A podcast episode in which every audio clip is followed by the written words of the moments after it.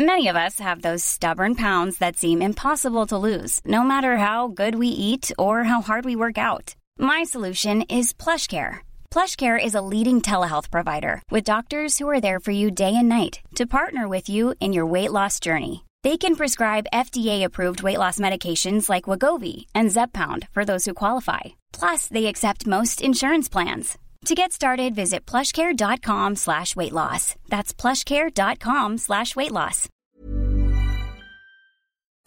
Nous sommes en guerre. Moi, moi, je, personnellement, je m'étouffe. Accélère Accélère Ils sont aux ordres du pognon Faut laisser la star tranquille.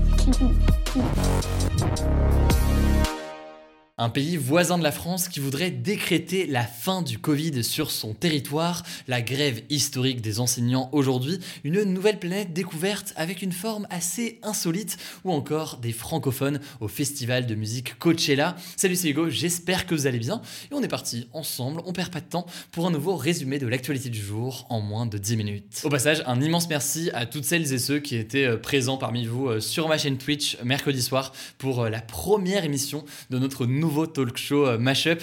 Vous étiez euh, très nombreux, vos retours font tellement, tellement plaisir. Merci pour ça. Et de notre côté, on a passé euh, toute la journée aujourd'hui à lire vos retours, à voir ce qui vous a particulièrement plu, à voir aussi ce qu'on pourrait modifier améliorer pour les suivants. Voilà, on a pas mal de nouveautés qui vont arriver pour la semaine prochaine, mais tout ça pour dire que ça fait super plaisir. Rendez-vous donc mercredi prochain à 20h pour le deuxième épisode de Mashup. Et pour ceux qui se demandent sur le replay, on va faire ça progressivement au fil des semaines. Et donc cette semaine, on va avoir 2-3 extraits qui vont être postés sur notre chaîne YouTube Mashup. Le lien est en description. Et euh, pour l'arrivée sur les podcasts, etc., pareil, ça va arriver dans les prochains jours.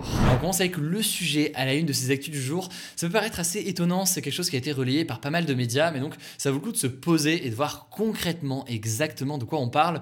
Euh, on va parler donc de l'Espagne qui pourrait décréter la fin du Covid dans le pays, selon certains médias, en classant la maladie comme une maladie endémique. En gros, ça reviendrait à la placer au même niveau que d'autres maladies comme euh, la grippe saisonnière. Alors pourquoi classer le Covid comme une maladie endémique? Qu'est-ce que ça veut dire et en quoi ça fait autant débat? On va voir euh, tout ça maintenant. Alors en l'occurrence, tout est parti euh, d'une interview du Premier ministre espagnol Pedro Sanchez au quotidien El País, dans laquelle eh bien, Pedro Sanchez affirme que le gouvernement est sur la bonne voie pour, je cite, ne plus considérer le coronavirus comme une pandémie, mais comme une maladie respiratoire de plus. Ce que ça veut dire concrètement, c'est que le gouvernement espagnol euh, voudrait euh, bientôt donc commencer à gérer le Covid d'une manière assez proche de la grippe, donc en arrêtant de euh, comptabiliser quotidiennement les nombres de morts et de nouveaux cas, et en arrêtant de faire des tests à chaque fois qu'un symptôme apparaît. Ce qui fait que le gouvernement espagnol se permet d'envisager ce genre de choses, c'est que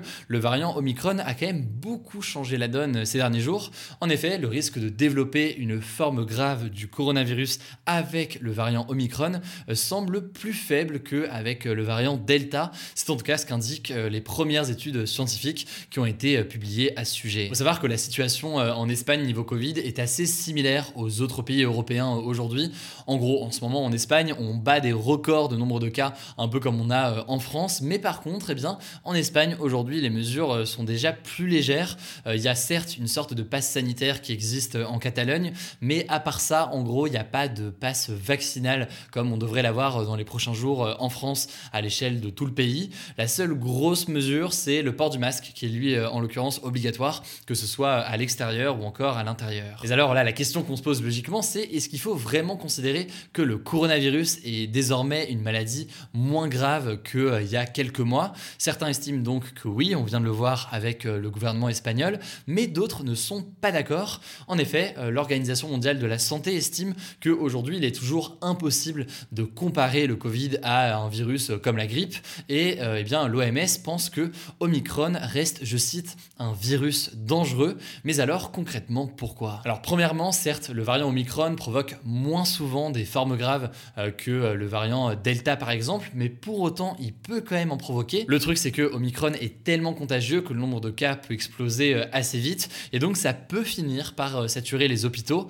c'est le cas d'ailleurs en France actuellement, où il y a eu pas mal de déprogrammation, etc., avec la combinaison à la fois du variant Delta et Omicron encore présent sur le territoire. Ça a entraîné donc des déprogrammations notamment avec des opérations jugées moins importantes qui ont été retardées pour soigner en priorité les patients atteints du Covid. En plus de ça, là on parle de la France ou encore de l'Espagne, mais de nombreux pays du monde sont encore très très peu vaccinés, ce qui veut dire que c'est une population dans certains pays qui est moins protégée contre ces formes graves. C'est le cas notamment de pas mal de pays en Afrique. Et puis enfin, dernière chose euh, qui a avancé notamment par euh, l'OMS, c'est le fait que le virus circule encore beaucoup dans le monde et tout ça peut favoriser éventuellement eh bien, l'apparition euh, encore de nouveaux variants à l'avenir. Bref, la situation est peut-être plus gérable aujourd'hui dans certains pays développés comme en Espagne ou autres qu'avec les situations qu'on avait en 2020 ou encore en 2021. Tout ça fait donc qu'il y a ce débat sur les mesures à mettre en place ou non aujourd'hui, mais pour autant, ne serait-ce donc qu'à l'échelle mondiale,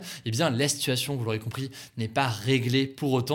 En tout cas, c'est ce qu'indique notamment euh, l'Organisation mondiale de la santé. Bref, beaucoup de débats, beaucoup d'éléments euh, pour un sujet qui me semble assez euh, essentiel. Et si ça vous intéresse, dites-le moi dans les commentaires. Ça pourra faire, pourquoi pas, l'objet d'un débat et d'un décryptage dans l'émission Mashup dans les prochains jours. On continue tout de suite avec les actualités en bref et on commence avec une première très grosse actualité en France. C'est la grève historique des enseignants qui a eu lieu ce jeudi. 38,5% des enseignants étaient en grève selon euh, le ministère de l'Éducation nationale et euh, ce chiffre est porté à 75% selon euh, les syndicats des enseignants. Alors concrètement, les enseignants protestent contre la façon générale dont le gouvernement gère la crise sanitaire dans les écoles et avec notamment ces protocoles sanitaires qui changent très régulièrement et qui sont accusés de ne pas protéger suffisamment que ce soit les élèves ou encore les enseignants. À noter par ailleurs que c'est un mouvement qui est aussi soutenu par euh, le principal syndicat de parents d'élèves. Donc d'une certaine façon, enseignants comme parents d'élèves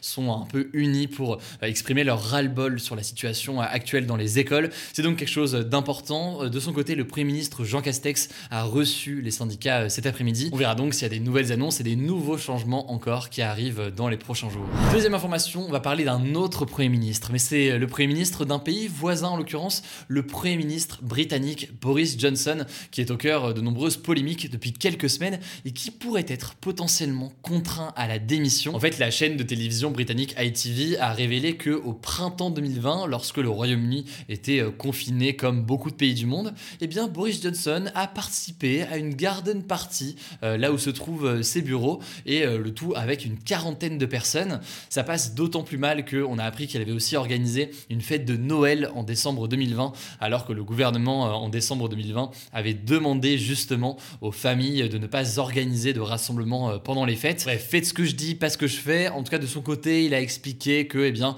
euh, c'était pas vraiment une fête, mais c'était une réunion de travail. Malgré ça, vous l'imaginez, de plus en plus de députés demandent sa démission euh, désormais après ces révélations donc du média britannique ITV. On verra donc jamais c'est quelque chose qui se passe dans les prochains jours. Troisième actualité, on va parler d'une loi qui a été votée, une loi votée à l'unanimité à l'Assemblée nationale. C'est une loi pour la reconnaissance de l'endométriose comme une affection de longue durée.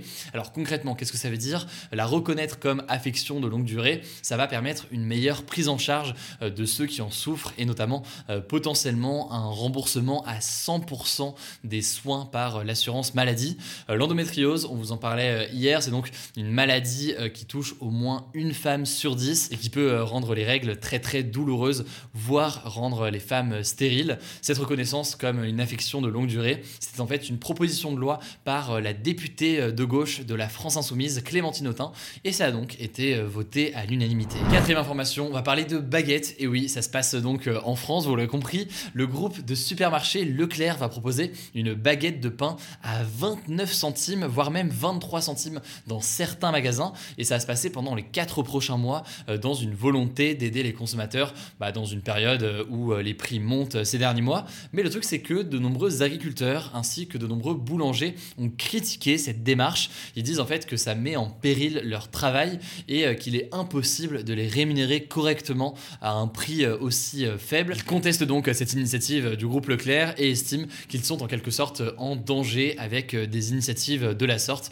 qui sont mises en place. Allez, cinquième actu, l'agence spatiale européenne a découvert une planète avec une forme assez insolite puisqu'elle ressemble à un ballon de rugby. Alors son petit nom c'est WASP-103b et l'explication de sa forme ovale, c'est qu'elle est tellement proche de l'étoile de son système solaire elle que eh bien, les forces, pour faire vraiment très simple, qui se dégagent de cette étoile l'ont déformée avec le temps. Donc voilà, petite planète en forme de ballon de rugby qui a été euh, découverte. Allez, avant le flashback, on passe à une dernière actualité, c'est euh, la programmation du très célèbre festival de musique Coachella qui a lieu euh, en Californie et qui a été annoncé. C'était très attendu puisque l'édition 2022 sera la première depuis la pandémie.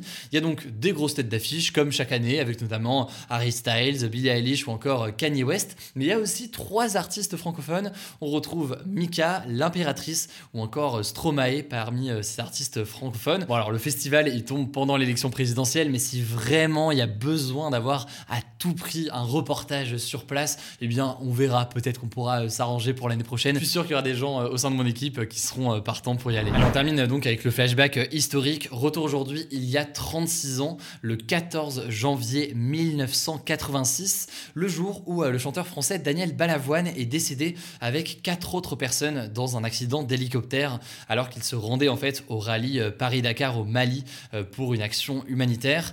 C'est un accident qui a été très médiatisé à l'époque en raison notamment de la notoriété de Daniel Balavoine qui avait seulement 33 ans et qui était à ce moment-là au sommet de sa carrière. Voilà, c'est la fin de ce résumé de l'actualité du jour. Évidemment, pensez à vous abonner pour ne pas rater le suivant, quelle que soit d'ailleurs l'application que vous utilisez pour m'écouter. Rendez-vous sur YouTube et sur Instagram pour d'autres contenus d'actualité exclusifs. Écoutez, je crois que j'ai tout dit, prenez soin de vous et on se dit à très vite. Mom deserves the best, and there's no better place to shop for Mother's Day than Whole Foods Market. They're your destination for unbeatable savings, from premium gifts to show-stopping flowers and irresistible desserts. Start by saving 33% with Prime on all body care and candles. Then get a 15-stem bunch of tulips for just $9.99 each with Prime. Round out Mom's menu with festive rosé, irresistible berry chantilly cake, and more special treats. Come celebrate Mother's Day at Whole Foods Market